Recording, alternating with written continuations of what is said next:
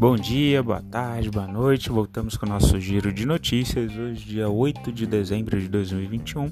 Lembrando que as notícias aqui veiculadas não são recomendação de compra ou de venda, mas são notícias disponibilizadas aí pela grande mídia. Tá? Estados Unidos, o S&P Futures, depois é, que noticiado né, para os cientistas do, da África do Sul que a nova variante, a Omicron, ela é menos letal e mais contagiosa, e alguns é, cientistas até falando que isso, isso seria positivo, seria uma evolução positiva, porque é, por ela ser menos letal, isso daí geraria uma imunidade maior né, para as pessoas. Isso animou o mercado, então o S&P Futures teve uma alta de 2,07%, o S&P VIX, o índice do medo, teve uma queda forte de 10,82%, o Dow Jones alta de 1,40%.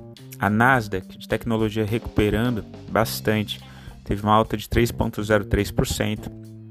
O EWZ das empresas negociadas nos brasileiras nos Estados Unidos, né? É, 1,72% de alta. O petróleo Brent, que é referência para a Petrobras, hoje é muito forte e ontem fechou com uma alta de 1,19%. Tá? O Bitcoin também se recuperando, tá? em 51.857, teve uma alta de 6,35%, que tinha ele que tinha tido um, um gap forte, né? Uh, o ouro alta de 0,15, tá? Tá em 1.787 a onça Troy.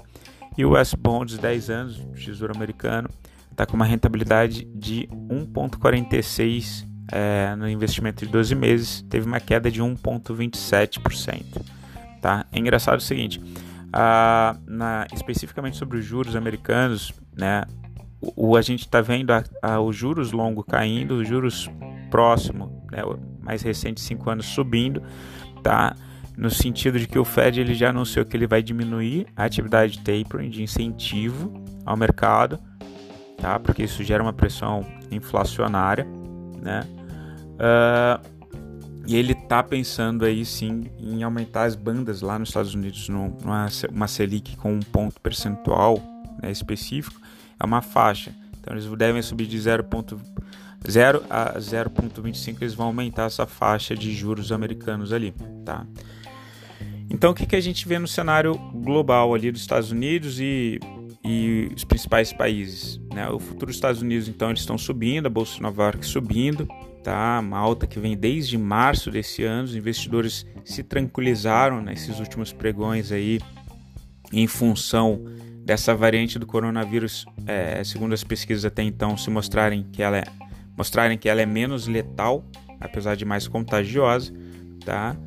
E a gente vê também um, uma coisa que animou um pouco o mercado lá fora, a gente vai falar um pouquinho específico ali da China, é que o governo chinês ele está atuando no mercado de, das incorporadoras deles. A gente viu que seis entre as 30 principais incorporadoras né, e construtoras que tem na China, seis estão inadimplentes.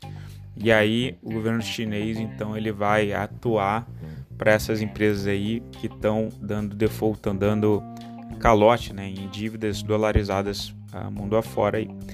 É, criptomoedas, hoje de manhã teve uma alta ali de 9,25%, tá? então fechou em 51.270 dólares o Bitcoin.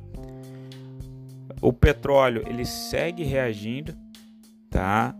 É, o petróleo ele teve então uma alta após subir mais de 8% nos dois últimos dias, é, tanto em função dessa melhoria de cenário é, depois das notícias de que essa variante é menos contagiosa, tá? mas também com um aumento recente que a Arábia Saudita fez na produção de petróleo dela, tá? no custo né, do, do, da produção de petróleo dela.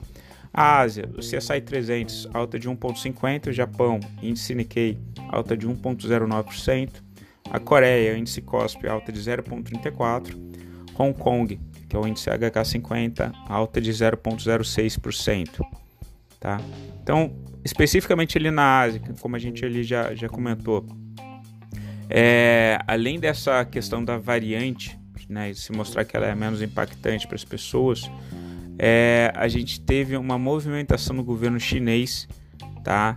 É, em uh, cuidar ou investir e dar crédito para essas construtoras chinesas que estão uh, inadimplentes. Então ela está ajudando a Evergrande, está ajudando a Casa, tá uh, ajudando nessa questão de pagamento. Vamos ver onde que isso vai parar. Europa, estoque 600. Estoque 600 na Europa teve uma alta de 0,41%. Na Alemanha, o DAX 30 teve uma ligeira queda de 0,04%. Na Inglaterra, o FTSE 100 alta de 0,47%. Na França, o CAC 40 uma alta de 0,51%.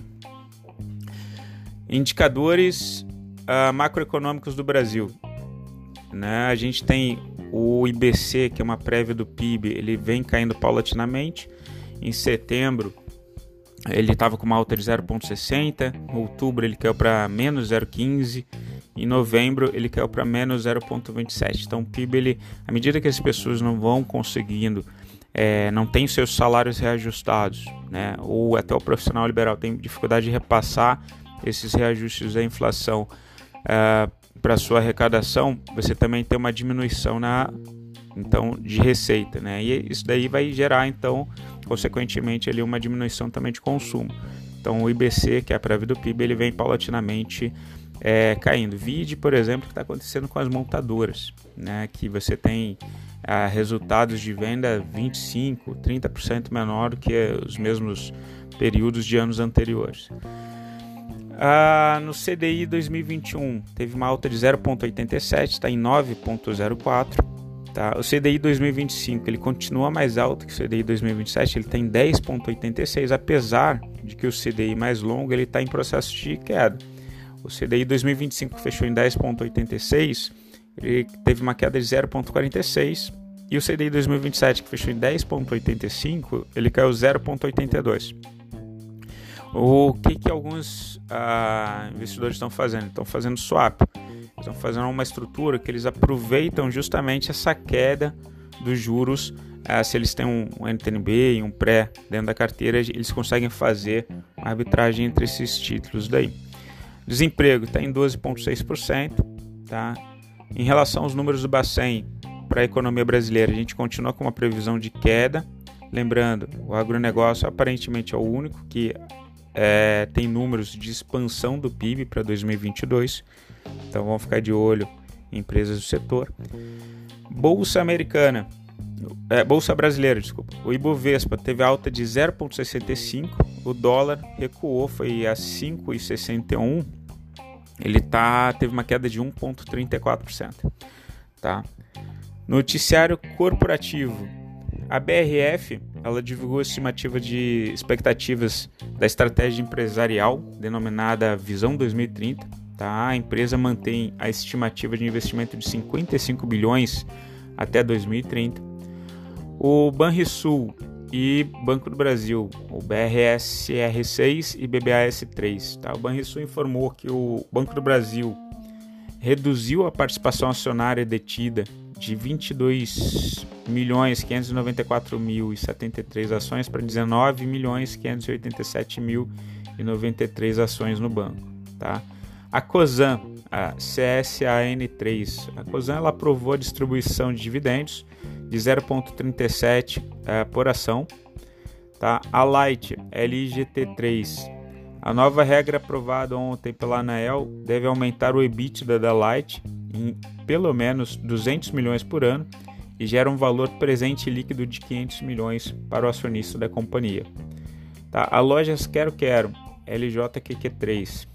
A Lojas Quero Quero, ela planeja abrir de 70 a 85 unidades em 2022. 50 delas já estão contratadas para inaugurar, inaugurar segundo a BDM Online. Em relação às commodities, Tá? O boi gordo segue num processo de recuperação, apesar de por outra fazer alguma realização. Ontem teve uma realização de 0,73, mas já está em 312,40 arroba. Tá? A China ela ainda não liberou a exportação da carne brasileira, mas os frigoríficos aumentaram a compra do gado. E o milho? O milho também segue, fez uma ligeira correção de 0,35, mas também segue numa tendência de alta, está em 94,37 a saca depois de que o é, noticiário verificado que o regime de chuvas deve prejudicar a safra para a próxima safra. Tá? Em relação ao fluxo de estrangeiros, hoje tem divulgação pelo Banco Central da entrada de fluxo de estrangeiros, mas a gente viu que da semana retrasada para semana passada entraram com um bi no Brasil. Tá? Eu estou vendo notícias ali da B3, a B3 ela é, informou que no dia 6 do 12 teve a entrada de 2,18 bi na Bolsa Brasileira. Isso é importante.